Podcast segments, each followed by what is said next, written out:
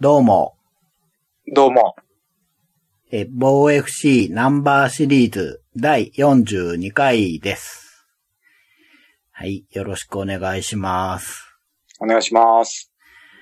2020年になりました。は2020未来感ありますよね。い。ありますね。なんか、B 級映画、ありそうじゃないですか。処刑教室2020とか。90年頃の近未来 SF 感ですそうね。そうそうそうそう。いや、2020来たなーって。な、来た感ありますよね。ありますね。うん。やっぱ2010の頃とはちょっと違う来た感が。そう。防 FC2020。近未来感。90年代のね。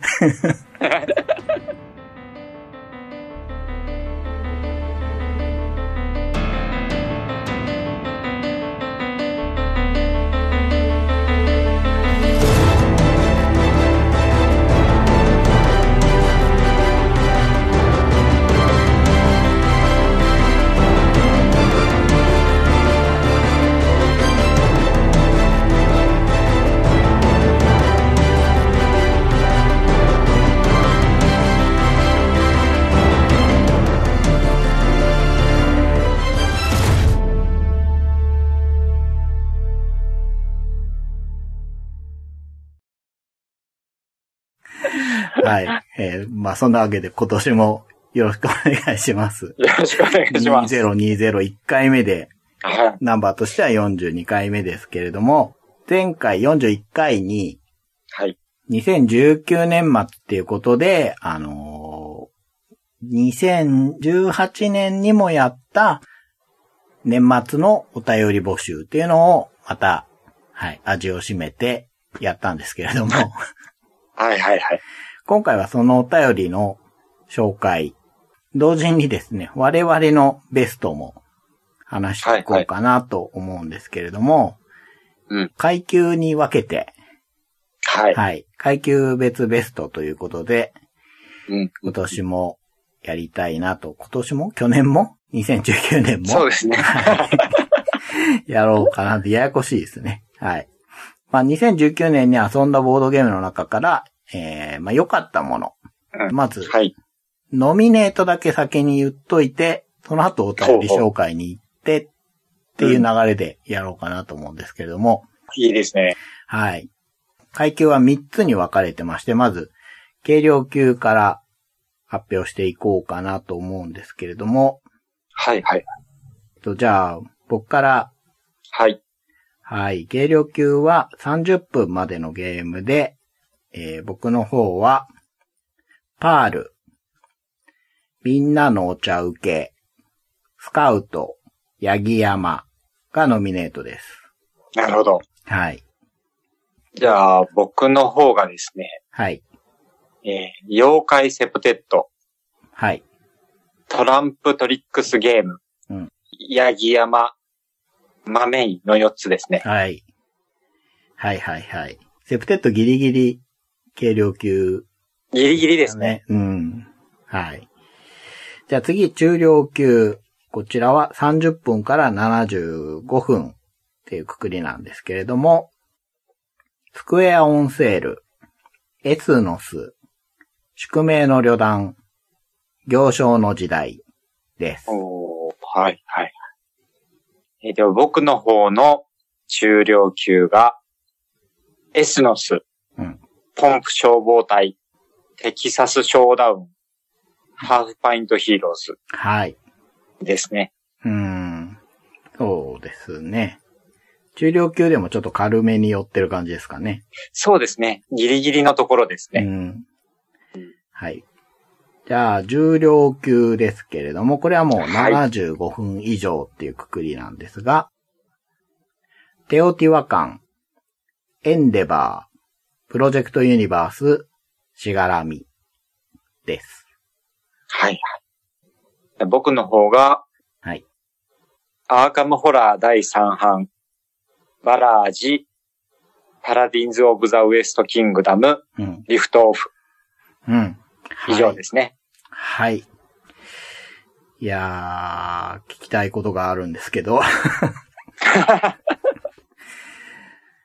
まあでも先にね、お便りの方を紹介していこうと思います。まず、皆さんのベストをね、うんうんうんうんお。話ししてから、えー僕らのベストを話そうと思います。はい。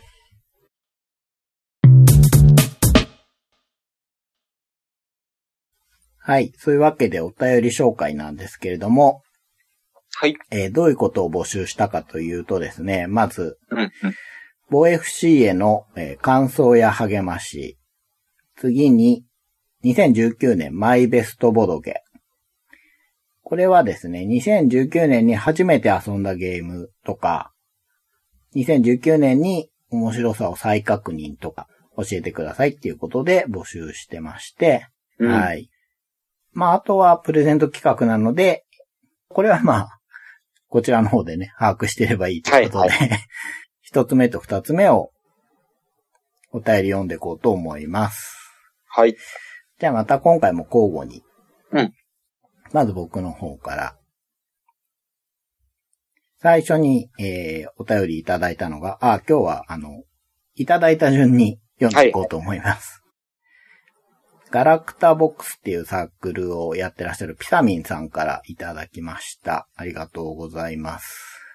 ありがとうございます。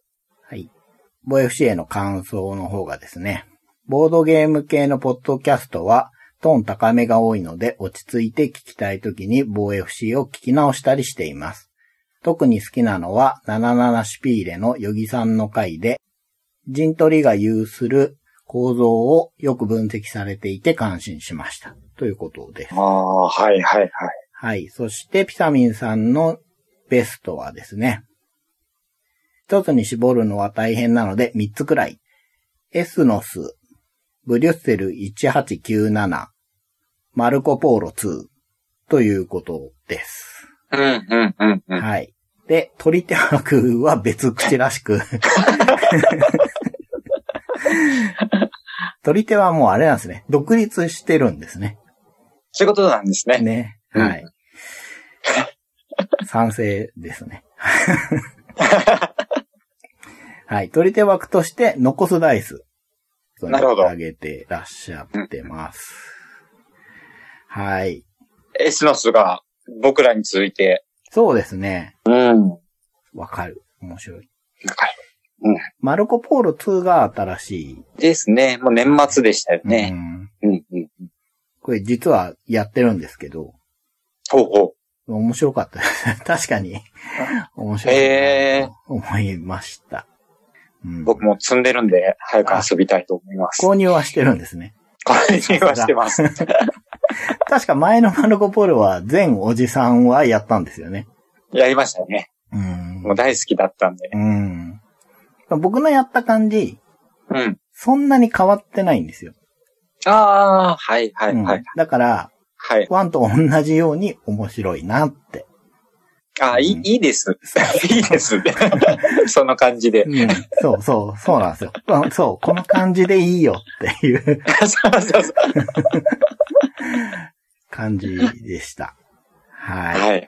ありがとうございました。じゃあ次を。ありがとうございましたお願いホイゲームスの矢沢さんからですね。はい。ありがとうございます。ありがとうございます。えー、防 FC への感想。今年のオンミックスはどれも面白かったです。収録編集は大変だと思いますが、お体にお気をつけて、2020年は時間を見つけて遊んでください。あ、これ僕にえー次回作の参考資料としてヘブンエールを購入しました。あこれもう、後半が僕への指針みたい。ですね。ヘブンエールが遊びたいんだよね、みたいなことを言ってたもので。買いましたよっていう。はい。遊びましょう。はい。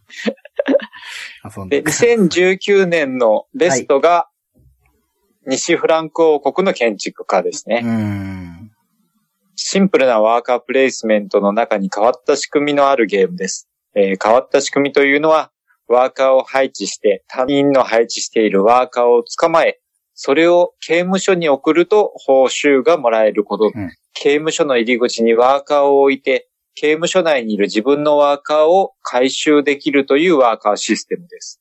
しかし変わった仕組みがどう機能するかは遊んでる最中実感が湧かず、とにかくふわふわしたプレイ感で、何かわかりそうでわからないこれでしか味わえない不思議なゲームでした。シンプルな中に光る独特のシステムが好みな自分の中でとても心に残りました。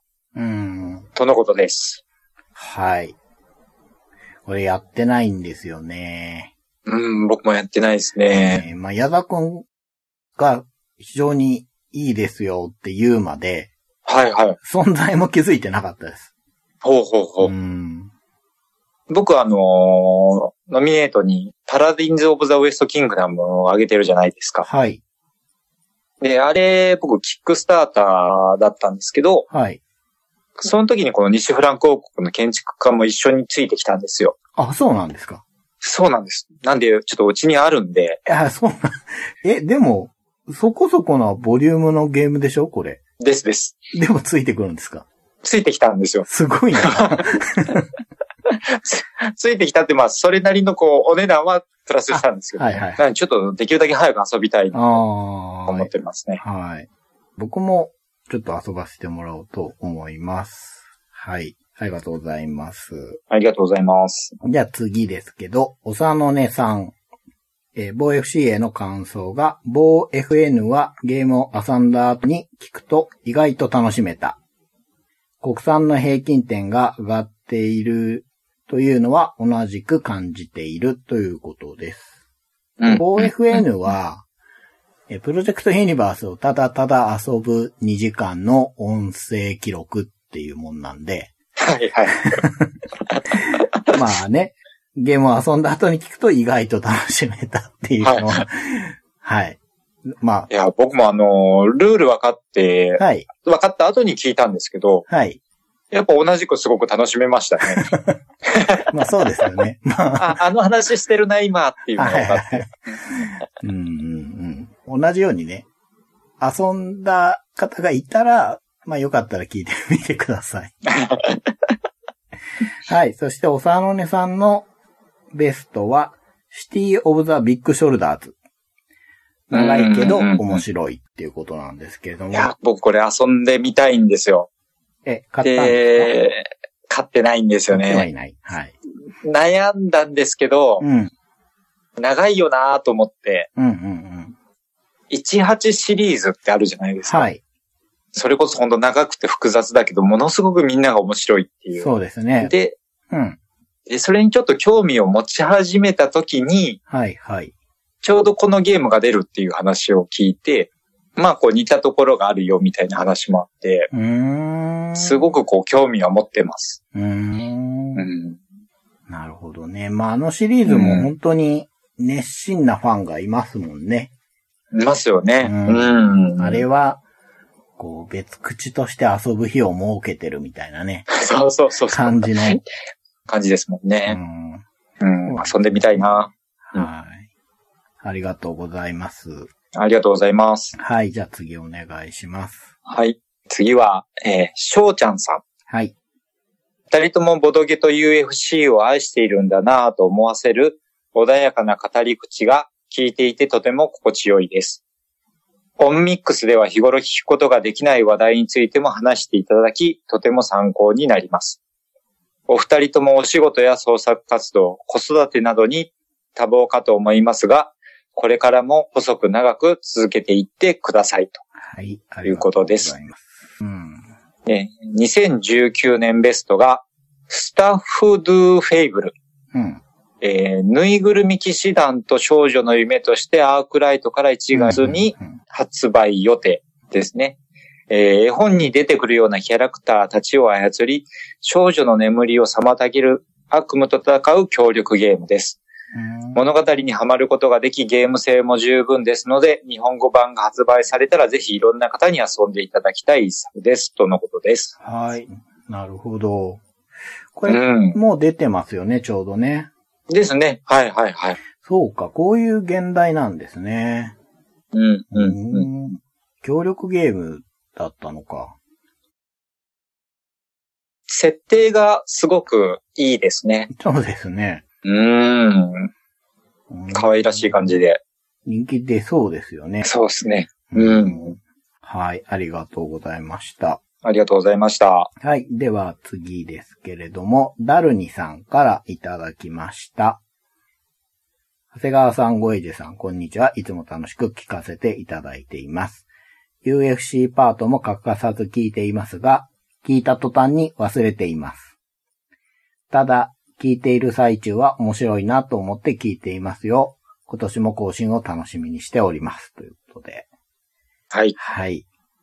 えー、ダノリさんは結構昔から知っている方で、はいはいはい。あの、ノートルダムを超好きっていう イメージがああるんですけど。うん、あいや、USC パートも聞いてくださってるということで。ですね。ね。いや、本当あの、聞いてる最中面白いなと思って聞いてもらえてるというのが嬉しいですね。うん。で、この、聞いた途端に忘れていますっていうのがすごくリアリティがありますよね。はい。覚えられるわけないっすよね。あんだけ選手名言って。うん。資料見ながら喋っていますからね、こっちは。そうです、はい。そして、えーダルニさんのベストはですね、にテオティワカンでした。ということで、うんえーうんゲレツが発展させたロンデルシステムをソルキン的世界観に落とし込み、様々な戦術から勝利を目指せる、とても私好みのゲームでした。おー、はい。面白そうですね。うん。これ、うん。まあゲーマー向けではあるんですけど、結構端的で面白さが伝わる文章ですよね。ですこれね。はい。すごく説得力がありあますよ。った。今すごい、うん、いい、いいですね。まあ僕は。やってるんですけれども、はいはい。面白かったです。ノミネートもしてます。うんうんうんうん。面白かったですね。あの、すっげえルールが多いんですよ。本当に。おー、はいはいはい。こう、一箇所でアクションをするじゃないですか。うんうんうん。その後に付属して起きることが多い感じがあるんですよ、これ。なるほど。ここでうんうん。これをやって、これをもらったから、はい、こっちを見て、これももらって、ああ、あなたそれやってるんだったら、これももらって、みたいな 感じはいはいがあはいるんですよ。なんで、なるほどなるほ3人でやったっていうのも良かったのかな？ど。うん。分かってる人たちに囲まれて、サポートしてもらってやったの。あー、はいはい。あまあ、面白いゲームでした。ありがとうございました。りがとうございました。じゃあ次お願いします。はい。次は、哲郎さんですね。はい。えー感想。インタビュー会のオンミックスが特に楽しみです。ボードゲームのポッドキャストでもデザイナーインタビューに焦点を当てた企画はなかなかないので、情報としても大変貴重かと思います。毎回3回ずつくらい聞いています。昨年のオンミックスでは、デザイナーの範疇を超えて、ボードゲームの印刷会社の立北さんなどのインタビューもあり、とても興味深かったです。通常会ではお互いの積みゲーを披露して、その中で遊ぶ対象を決め合う会や、えー階級別ベストゲーム会が好きです。防 FC の更新が入るとウキウキするので、今年もたくさんの更新期待しています。はい。とのことですね。で、えー2019年ベストが、2019年前ベストボドゲはかなり迷いました。迷ったので、昨年新作のゲームでプレイできたものから考えました。昨年は国さ、昨年は国内デザイナーによる面白い創作ゲームがたくさん発表されましたが、今一番リプレイしたいサンドニです。うんうん。前作プラネトリコも良かったですが、今作も硬派な中量級ゲームで素晴らしかったです。とのことです。はい。いや、テトロさんいつも感想をね、ツイートしてくださっていて、非常に助かるんですけれども。ありがたいですね ね。ありがたい。そうですね。まあ、オンミックス毎回3回ずつぐらい聞いてるんですね。ありがたい。うん、そんな人は僕だけかと思ってましたけど。うん。積みゲーを話してっていうやつ。はいはい。なんか最近それすらできないですよね。その、話してこれにしようって言ったところで、その、課題図書みたいなね、課題ボドゲをちゃんとやれんのかっていうね。そうそう、そうなんですよ心配もね。あるし。うん。披露はできるんですけどね。露はします。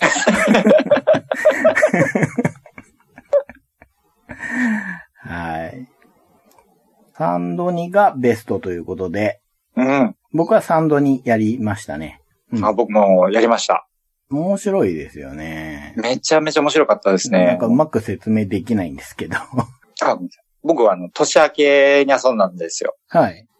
まあ、硬派な感じじゃないですか。そうですね。あの感じがたまらなく好きだったですね。うん。ただ全然うまくやれる気がしない。わかる。でもなんとかなるんじゃないか、なんとかしたいなと思って、確かにリプレイしたいです。うん。なんかいい意味で一言で説明がつかないんですよね、これ。うんうんうんうんうんうん。ななんかワーカーのやっぱ配置のシステムが独特ですよね、プラネトリコと一緒で。うんうんうんうんうん。ですね。うん。で、いいのはそこ以外は結構素直な作りというか、そうなんですよね。うん。うん。あの、あそこだけ理解してしまうと、うん。あとは仕組みはすごくわかりやすい。うん。で、カードを獲得するじゃないですか。はいはい。それのシナジー的なものをやっぱ考えたくなるじゃないですか。はいはいはいはい。れって、あの、言ったらよくあるシステムですけど、だから根幹のエンジンの部分がちょっと癖があるけれども、それ以外のところはそういう楽しめる、かつうん。悩ましい味付けされてて、もうさすがの出来というか。うん。うん、ですよでねし。たね。本当に。これ、プうん。レイ欲があるっていうのはすごいわかりますよね。わかりますうん。僕、いきなり2連戦しましたもん。あ、そうですか。うん。もう一回しましょうっつって。それはもう、一番伝わる面白さだな。うん。ありがとうございました。ありがとうございました。はい。じゃあ次ですけれども、シロップゲームスのシローさんです。防 FC への感想は、防 FC のゲストは他が呼ばなそうな人を呼ぶのでとても良いです。2020年は、これ読むのかな？オリンピックイヤーでインバウンド需要が期待できますが、それに合わせて何か工夫等はありますか？ないですね。どういう、どういう質問ですか？これは、なんだろう？僕当てっていうのだとしても、よく意味が。うんまあ、あの、工夫がないっていうよりは、インバウンド需要は期待できない。そうなんです。ちょっと、ちょっと、ジャンルが違いますよね。そうですね。まあでも、創作ゲーム作る身としては、はいはい。海外の人が日本にはいっぱい来るから、うんうんうん。そういう中で、あの海外のボードゲームファンの人が、創作ゲーム日本こんなにあるんだなって知って、何かをチョイスしていくってことはあるのかなとは思ってるんですけどね。うん、なるほど。で、2019年のベストですけれども、はいはい。ポンプ消防隊です。面白さ。ネタ、イラスト、すべてが高水準なので、総合優勝です。さすが。2番目はクルセイダーズです。ああ、はいはいはい。はい。あのー素晴らしいですね。あの、自分のゲームを ベストだと言えるっていうのは、そうですよね。いいことだとは思いますいい。ことだと思います。うん本当に。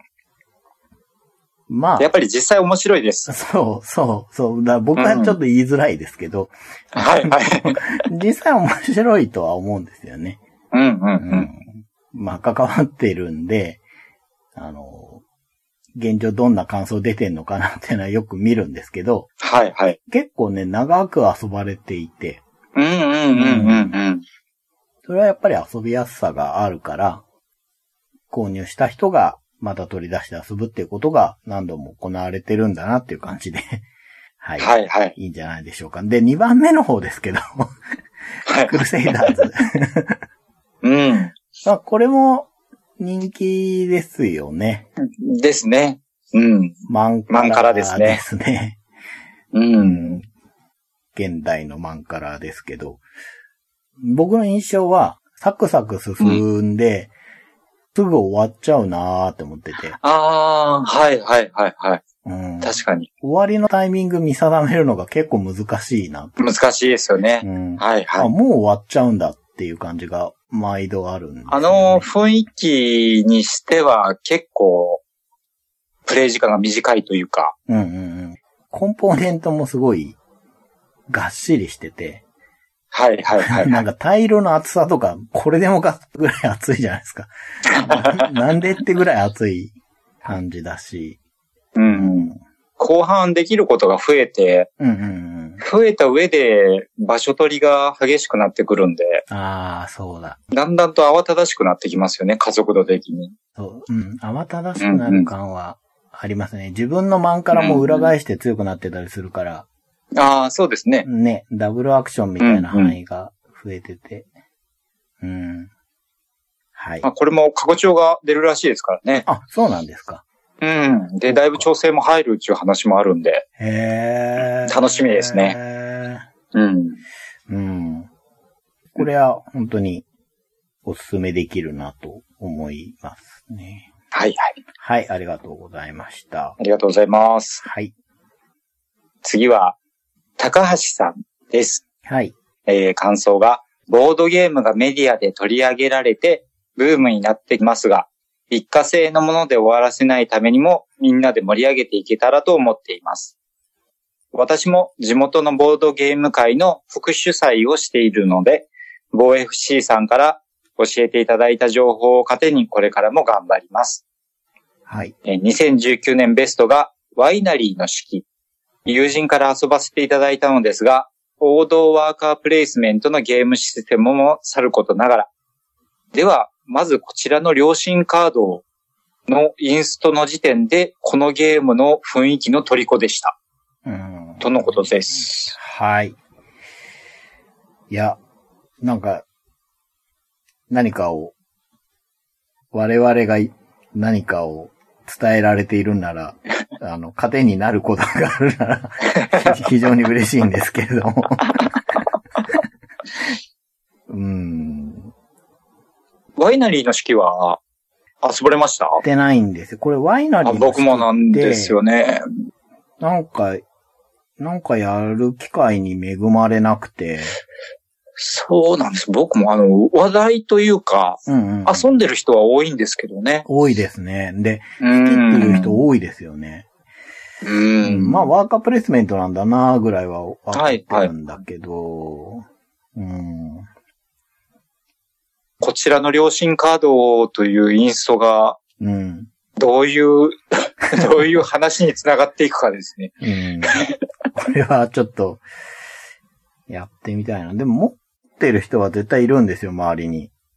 はいはい。なんでやりたいなって言えば、時間さえ設けられればやることはできると思うんで、うんやってみようかな。だってもう3年くらい前ですよね、きっと最初したの。ですです。うん。そう考えると息が長いなそうですよね。うん。確かに未だに面白いっていうのをツイッターとかで見かけますもんね。う。うんん。そうか、最近は日本語版が出るから、その、最初に出たタイミングから、ちょっと経って日本語版が出て、あ、面白あいっていう、第二の波みたいのが来るのかもしれないですね。それは確かにあるかもしれないですね。ううんうんうんうん。なるほど。情報を発信できそうもないですけど、あの、息抜きにでもまたこれからも聞いていただけたら、はいはいい。いかなっていう。ですね。ボードゲーム会頑張ってください。あ、そう。絶対大変ですからね。ボードですよねゲーム会をやることは本当に、ね、それによって、ボードゲームやる機会がある人って絶対いるので、うんうんうんうんうん。はい、ありがとうございました。ありがとうございました。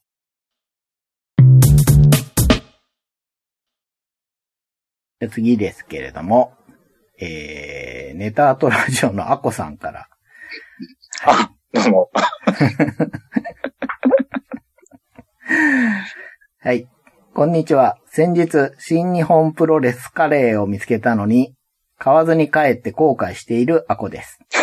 目の前のチャンスは逃さないようにすぐに掴まないといけないですね、ということで、ほうほうえー新日本プロレスカレーですか？そんなもんがあるんですか？あるんですね。いや、僕も後悔してるって聞いたんですけど、見てみたいですよね、えーどんなカレーか。棚橋とかですかね。棚橋味みたいな。いや、そういう感じ。あ、そう。あの、白飯式長田カレーとかだったら、絶対買うんですけど、僕は。お取り寄せしま美味すけど。しくなさあの、多分、黄身のない卵が、乗ってる。カレーの中に浮かんでるんでしょ。怖いあ。怖いですね。言ってて怖いと思っちゃいましたけど。うんはい。で、防 FC の感想ですけれども、いつもマニアックな配信をありがとうございます。これ、去年いただいたメールもこれで始まってたような 気がするんですけれども。はい。まあまあ、ネタとラジオがね、結構マスなラジオなので、こっちはマニアックいなやいや、そんなことないです。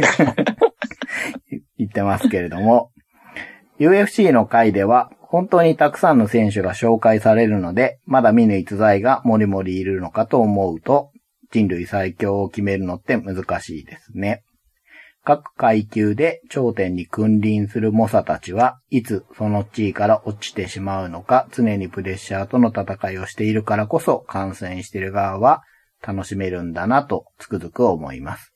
いつか機会があれば、その猛者がどうやってそこまでたどり着いたのかを聞いてみたいです。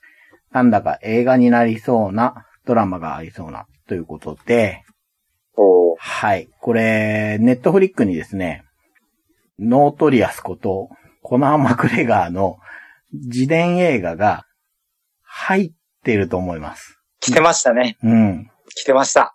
僕まだ見てないですけどね。僕もまだです。うんうんね。なんなら GSP とか、アンデルソンとか、見たいですもんね。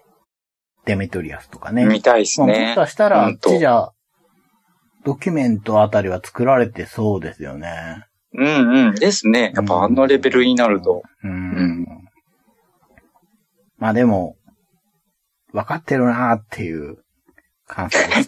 あの、本当に、おっしゃる通り、やっぱりその、あの群雄割拠で頂点まで行って、うん。その先どうなるかっていうのが、やっぱ見どころとしてありますよね、UFC は。そこですねうん。確かに。本当に選手層が厚いから、あの、うん。世代交代が2019年も起きましたけど、はいうんうん。その波の速さがね、早い。うん、楽しさであり、まあちょっと最初の敷居にもなってる気がするんですけどね。ああ、はいはいはい。そうですね。確かに。うんまだ見ぬ逸材がもりもりいるのかと思うとっていう部分も2019年は僕はすごい感じていて、どこの国かをよくわかんない名前の人がすごい増えたんですよ。はいはいはい。確かに、あのーく、国が、なんというか、関係ないというか、広くなりましたよね。なりましたね。うん。なんかもう、さらに、その外側の、今まで UFC にいなかった人たちっていうのが入ってきて、うんうんうん。ここもやっぱ面白いとこだけど、同じようにハードルでもありますよね。うんうん。覚えるのが難しいっていうね。確かに。ありますけどね。うん。はい。で、ゲームの方ですけれども、はい。2019年は子供とボードゲームをする機会が結構あって、その中でのベストを選んでみました。ゾンビキッズ進化の封印です。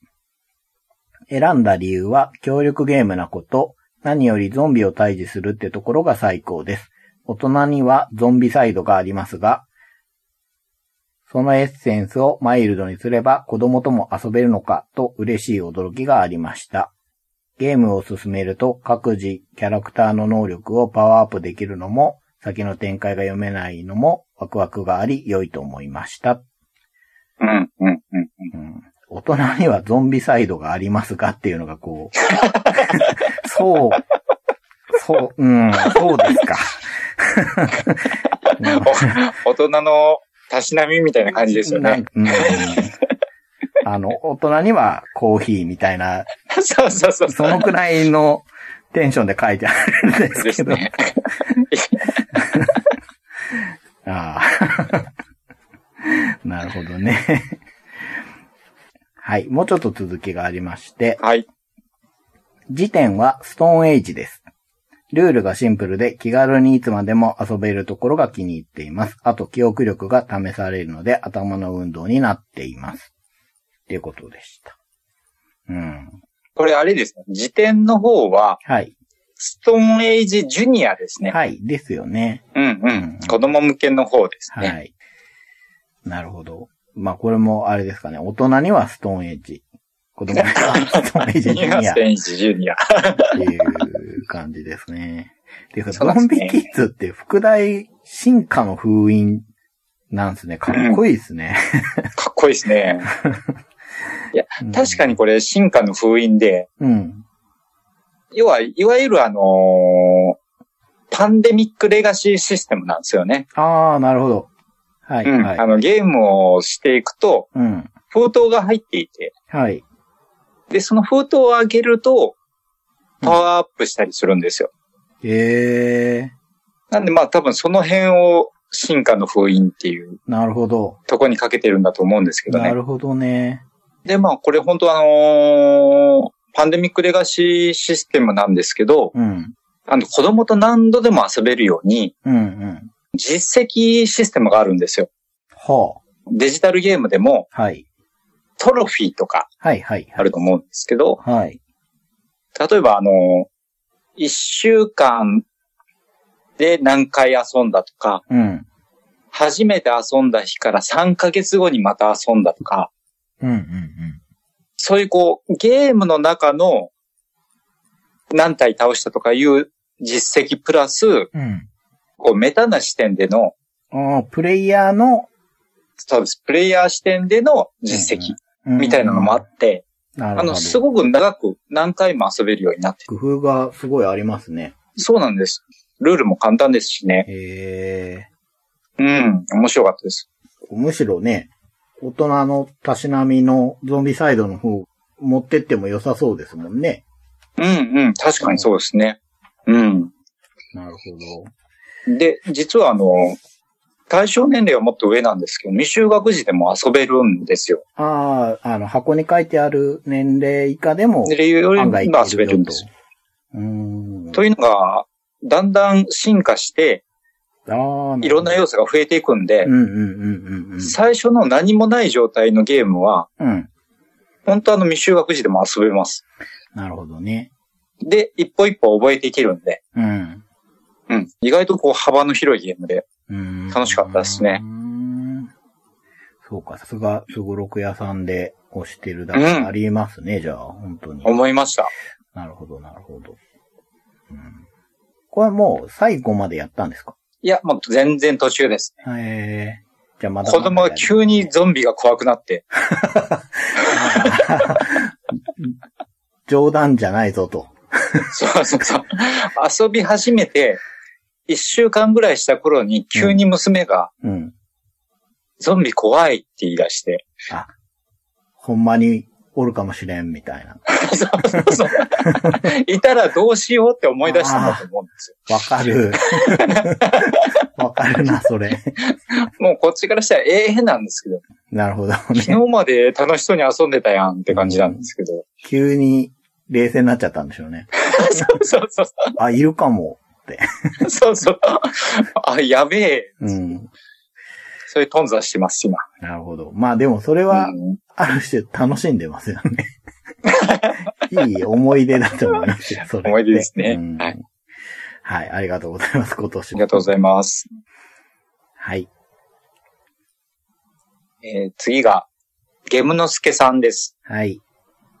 こんにちは。いつも楽しく拝聴しております。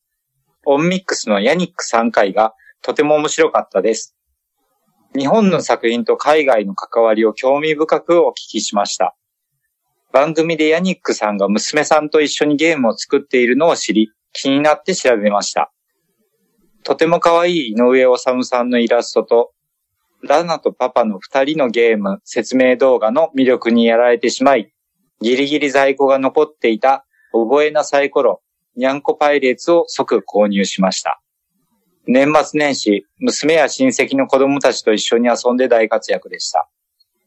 この番組を聞いていなければ、きっと出会ってなかったゲームに巡り合わせていただきありがとうございます。これからの配信も楽しみにしています。はい。えー2019年ベストが、ボルカルス。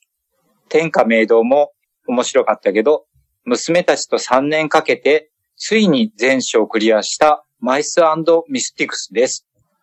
とのことです。おー。なるほど。マイスミスティクスなんですね。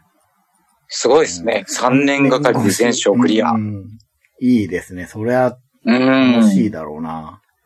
これ存在は知ってるんですけど、やったことはうんまあないですし、ああ、僕もないですね。全部のボリュームとしてどのくらいあるんでしょうね。うん、うん、うん、うんこれもまたこう、世界観とか、うんミニチュアとかが雰囲気いいですよね。いい。これうはん、いいですよね。他にないというか、ああ、そうそうそうそこのう。ゲームならではっていう感じがね、うん、うん、ありうん。ますよね。システムがどのくらいこう独特なのかとかそういうのはわからないですけど、うん、う、うんん。なんかね、ゲームとしてパッケージされてる感がこう、こうこの世界っていうのがこう、箱にちゃんと入ってる感がね、うん、うん、うん。やってないくせになんてっていう感じですけど、なんかそういう感じはすごい受けますよね。わかります、わかります。なんだろう、原作とかがあるんありそうですよね。うんなんか海外の児童書みたいなそうそうそうそう。雰囲気がありますよそうね。いうイメージがありますよね。うんうん。天下明堂ボルカルスが時点ということですけど、まあ3年ならね、3年やってたならそれは、そうですよね。それはやっぱ思いが違いますうね。ん、な納得ですね、これね。ボイフシ自体への感想も丁寧に書いていただいて、あの、紹介したゲームを購入していただいて楽しんでいただけたっていうのは非常に嬉しいですね。うん、嬉しいですね。はい。ありがとうございました。ありがとうございました。はい、次が、吉久さんです。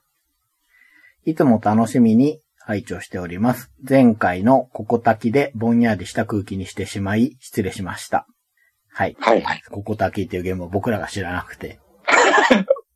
いや、逆逆に申し訳ないっす。はい。そうですね。こちらがね、まあこ こ、ここ炊き知ってますみたいなね。はい、前回いただいて、はい、そうなってしまったんですけど、まあ、ルールは、泣き声を泣きながら手札を出すのなんですが、赤いカードは泣かないで出すなど、ちょっとだけ、えールールがありますと。うん、うん。ドブルもそうですが、声を出すゲームは緊張がほぐれるので、慣れない子供たちと最初にやることが多いですと。ああ、なるほど。うん。まあ、わかりますね、そのね。確かにですね。うん声を出すゲームは緊張がほぐれるって確かにそうですよね。うんうんうん。うん。で、防 FC への感想が、お二人がゲームの話をしていても、格闘技やプロレスの話につなげる手腕と、それを広げてしまう懐の深さを楽しく聞いています。そして別のところからどうにか本題に戻るところも楽しんでいます。オンミックスでの、えーボードゲームに関する真面目な話が、あ、これ私のね、えーポロッと出るところなど、触れ幅の広さも魅力的です。これからも無理せず続けてもらえると嬉しいです。ということで、うーん、なんかいいように聞いてらっしゃいますね、吉久さんは。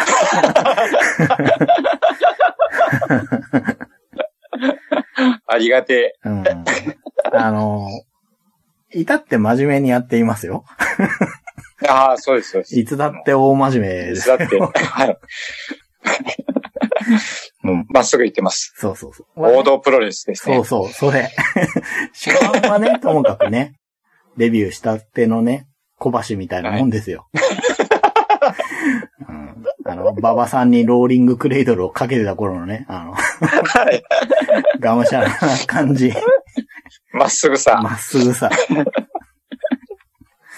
うん、いや、でもまあ、本当吉久さんにはずっと聞いていただいていて、ええええええ本当にありがとうございます。ありがとうございます。で、2019年のベストの方は、キャントストップです。おこれはニューーゲームズオーダー版ですね。はい。娘とも気軽にできる簡単さと緊張に痺れました。時点は、ハーっていうゲーム、トランスアメリカです。ということで、えー、結構、古典がね、トランスアメリカにして書いてますけど、うんまあ、キャントストップは、うん、そういう意味では、ね、本当に、時代を選ばないというか、そうですよね。ダイスゲームとしてはすごくベーシックで、かつ面白いですもんね、これはう。ね。うんん。そうですね。気軽にできる簡単さと緊張感っていうのが、すべてを表現してる気がしますね。うん、うん、うん、うん。ダイスロールに、もう完全に集中してるじゃないですか、このゲームは。ああ、そうですね。いい意味でも枝葉がないから、なるほど、なるほど。どの目が出るんだっていう、ね。はいはいはい ところに集中してるんで、周りで見ててもね、わかるんですよね。ああ、確かに。うん。いや、ありがとうございました。ありがとうございました。これからもよろしくお願いしますということで。はい。次が、はい。えー、小熊工房の滝沢正和さんです。はい。いつも楽しく拝聴させていただいております。総合格闘技の方はあまり明るくないのですが、お二人が心から楽しくおしゃべりしている声を聞いていると、つられてとても楽しい気持ちになります。記憶が曖昧ですが、以前、階級の紹介的な回があったような気がします。ぜひ、超初心者向け総合格闘技会を企画してください。うん。えー、防 FC オンミックスは普段聞けない深い話が聞けるのでとても参考になります。中でもサーシーサーシさんのものづくりの姿勢、お母様へのボードゲームを通した親孝行の話が印象に残っています。うんえー2019年ベストがパンデミックレガシーシーズン1です。時間も内容の濃さも2019年自分の中で一番でした。内容は言えませんが、とても楽しかったです。とのことです。はい。うん、紹介会はやりましたね。あれは、そうですね。10回目ぐらいかな。のとこはいはいはいまあちょっと話そうかっていうことでやってみて。うん、うん、ううん。ん。なん、よく覚えてないんですけど、全日本キックがもう本当に楽しかったんですよって言ったことは覚えてるんです